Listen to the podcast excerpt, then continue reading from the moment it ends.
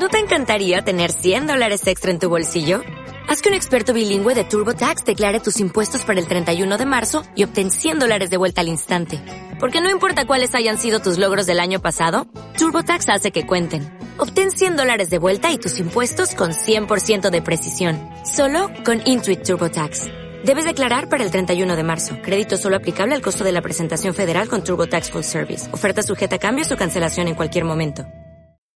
¿Qué tal, amigues? Aquí Dan en Nido de Serpiente, cápsula dedicada a mudar la piel de personajes erróneamente romantizados. Tomen un rincón cómodo y recuerden, el uso de veneno es completamente intencional.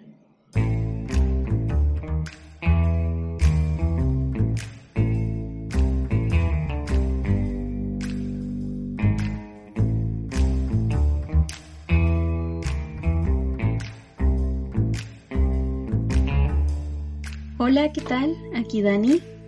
Ha pasado tiempo desde la última vez que me escucharon, yo lo sé, y por eso traemos a ustedes estas cápsulas para que no nos extrañen tanto.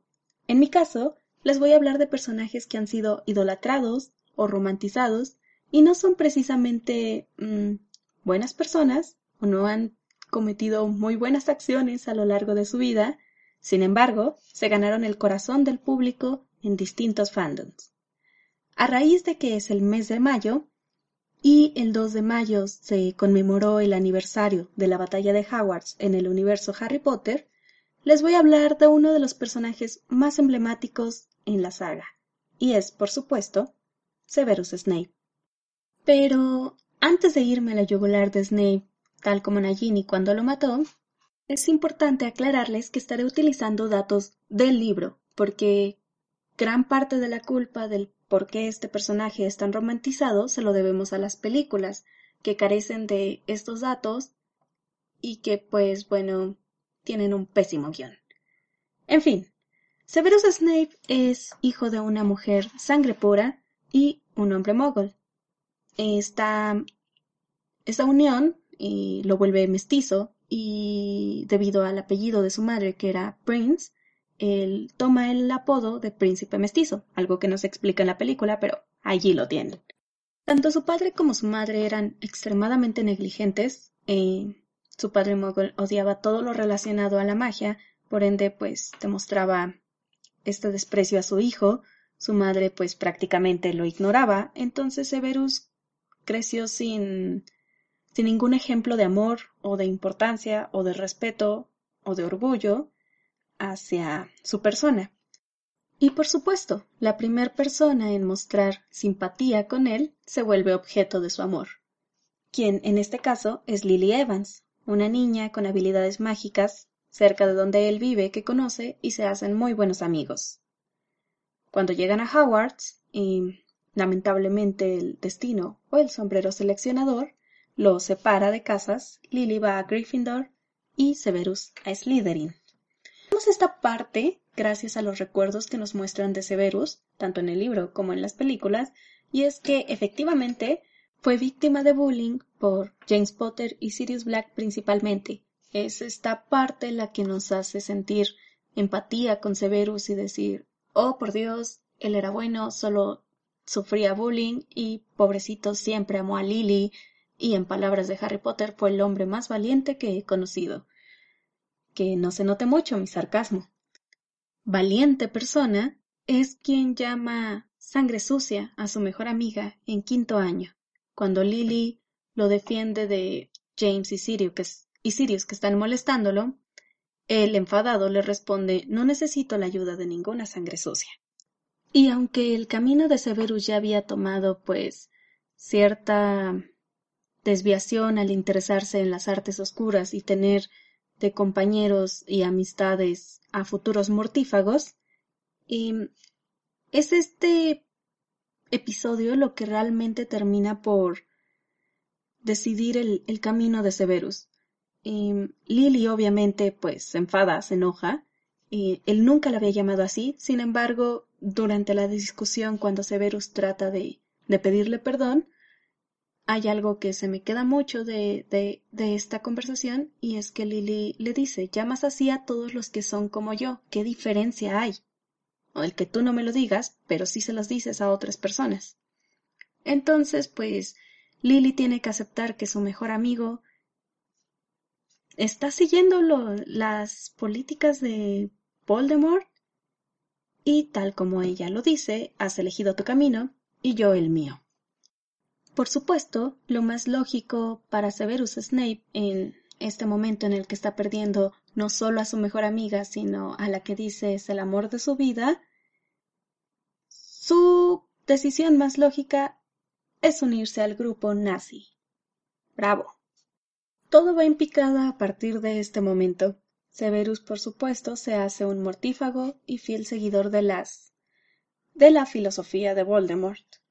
Lily, por otra parte, acepta a James, que ya ha madurado y le ha mostrado que hay bondad en su corazón, y juntos se unen a la Orden del Fénix. También se casan y tienen un hijo porque aparentemente eh, casarse y tener un hijo es una gran idea en medio de una guerra, cada quien. Y ya saben, esto da paso a la profecía de que el único con poder para derrotar al Señor Tenebroso es el niño que nacerá a finales del séptimo mes, algo así, a concluir el séptimo mes.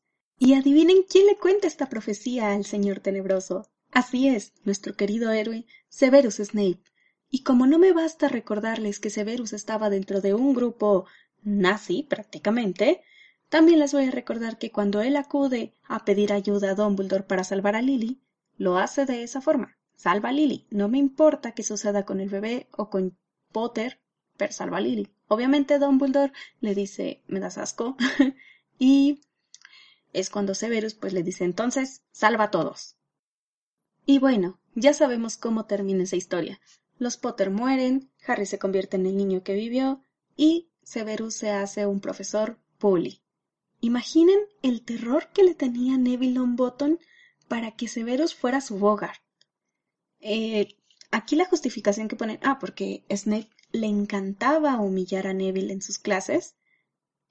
Y la justificación que ponen aquí es que le tenía rencor a que los padres de Neville no, no murieron y, eh, honestamente tuvieron un, un, destino peor, fueron torturados hasta la locura, ni siquiera reconocen a su propio hijo, pero bueno, Severus le tiene rencor a, a Neville y por eso se ensañaba con él. Punto. Severus Snape era una persona extremadamente rencorosa. También, o sea, no perdía la oportunidad de hacer la vida imposible a Harry simplemente por el hecho de que Harry se parecía a su padre. Entonces, pues él no lo soportaba, no soportaba ver a Harry Potter.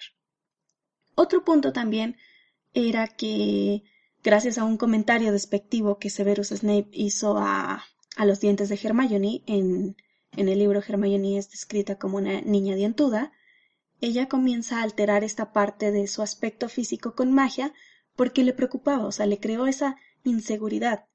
Realmente no era una...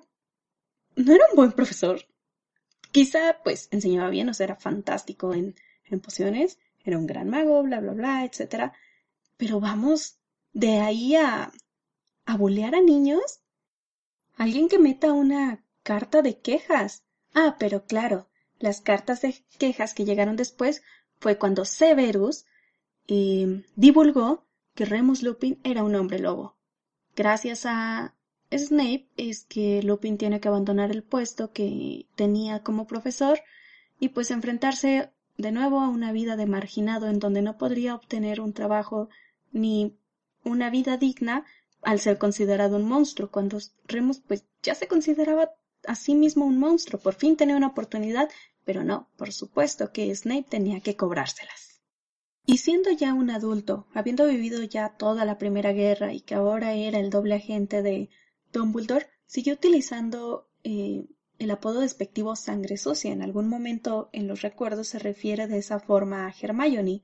Entonces, aquí me hace pensar, ¿qué tanto en la vida de Severus seguía siendo fiel a la filosofía de Voldemort o a una filosofía propia y egoísta de despreciar lo mogul? ¿Y qué tanto este fue sincero al ser doble agente de Dumbledore? O sea, realmente dejó estas ideas y este comportamiento atrás, ya hemos visto que no, o qué tanto solo fue la culpa de haber perdido a Lily, que pues era su único ejemplo de amor. Creo firmemente que Severus no amaba a Lily, no deseaba la felicidad de Lily, y no iba a cambiar por Lily, porque eso lo demostró. Sin embargo, sí amaba lo que ella le hacía sentir, y era precisamente eso, sentirse amado. Otra de las justificaciones que se le da a las malas decisiones de Severus es que no, no tuvo una buena crianza, y sufrió bullying y bueno, creo que eso es todo, que su entorno fue malo, pero si nos ponemos a pensar, hay bastantes personajes que tuvieron un entorno malo.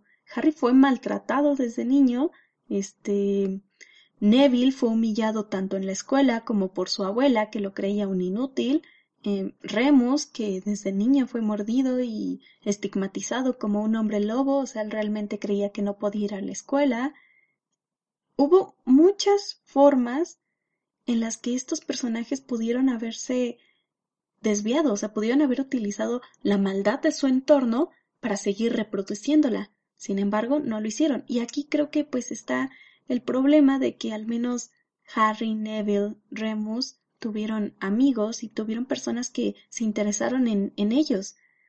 Y pues aprovecharon esto para para ser mejores personas. Sin embargo, Snape no, Snape llegó a Slytherin y aunque tenía estos compañeros, pues no eran la clase de amigos que Lily era. Lily realmente se interesaba en él, mientras que en Slytherin pues solo eran necesarios sus conocimientos sobre las artes oscuras o su interés sobre la filosofía de Voldemort. Pero volvemos a las palabras de Lily. Tú elegiste tu camino y yo el mío. Y Severus eligió este grupo nazi, esta ideología de odio, vivir con este rencor para desquitarse con cualquier persona que estuviera frente de él y solo hasta el verdadero final es cuando decide hacer algo por el bien común y después morir porque pues con todos estos errores pesando en su espalda ¿qué más queda? Él sabe que no es una buena persona, Severus lo sabe él sabe que no es un héroe y aún así el público lo hace ver de esa forma, porque pues J.K. Rowling lo hizo ver de esa forma, Harry lo hizo ver de esa forma, diciendo es el hombre más valiente que he conocido, cuando no fue así.